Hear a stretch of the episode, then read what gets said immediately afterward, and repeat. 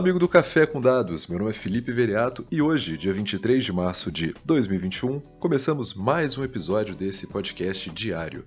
E o tema de hoje vem de duas matérias recentes do site da Exame, ambas citando notícias da semana passada. A primeira delas referente aos 6% de ganho nas ações da Tesla após a gestora ARK Invest estimar a ação da montadora a 3 mil dólares até 2025. Caso você não saiba o que é Tesla, a Tesla é a maior montadora de carros elétricos do mundo. E para deixar claro que a ação que estima chegar a 3 mil dólares em 2025, hoje, dia 23 de março, é negociada a 662 dólares.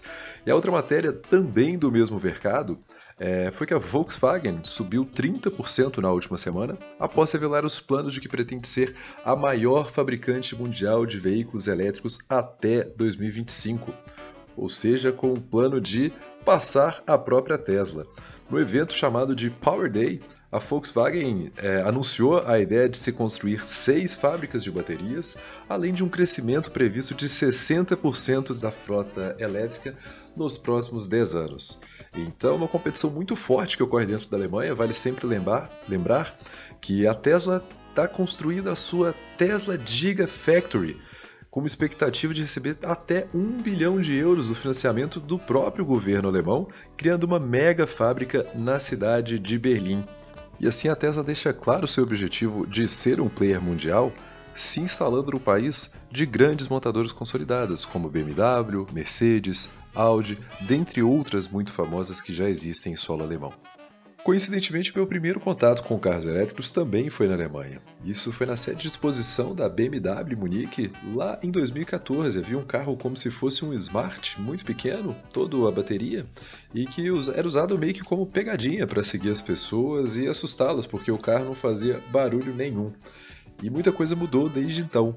A própria Alemanha tem hoje um plano para que em 2030 10 milhões de, carro de, sua, de carros de sua frota sejam elétricos. Uma frota que atualmente conta com 47 milhões de carros. Então a gente está falando de um número pouco superior a 20%. E muitos países seguem essa, essa esteira por exemplo, a Inglaterra já tem um plano para proibir a venda de carros novos a combustão a partir de 2030.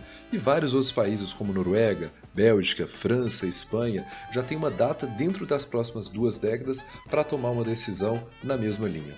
Então, diante de tudo isso que foi exposto, creio que fica muito claro para que lado a indústria do automobilismo está pendendo.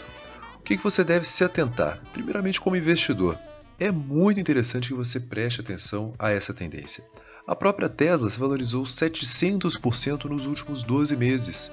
E hoje uma ação que é negociada a 662 dólares tem uma perspectiva que até 2025 possa ser negociada a 3 mil dólares.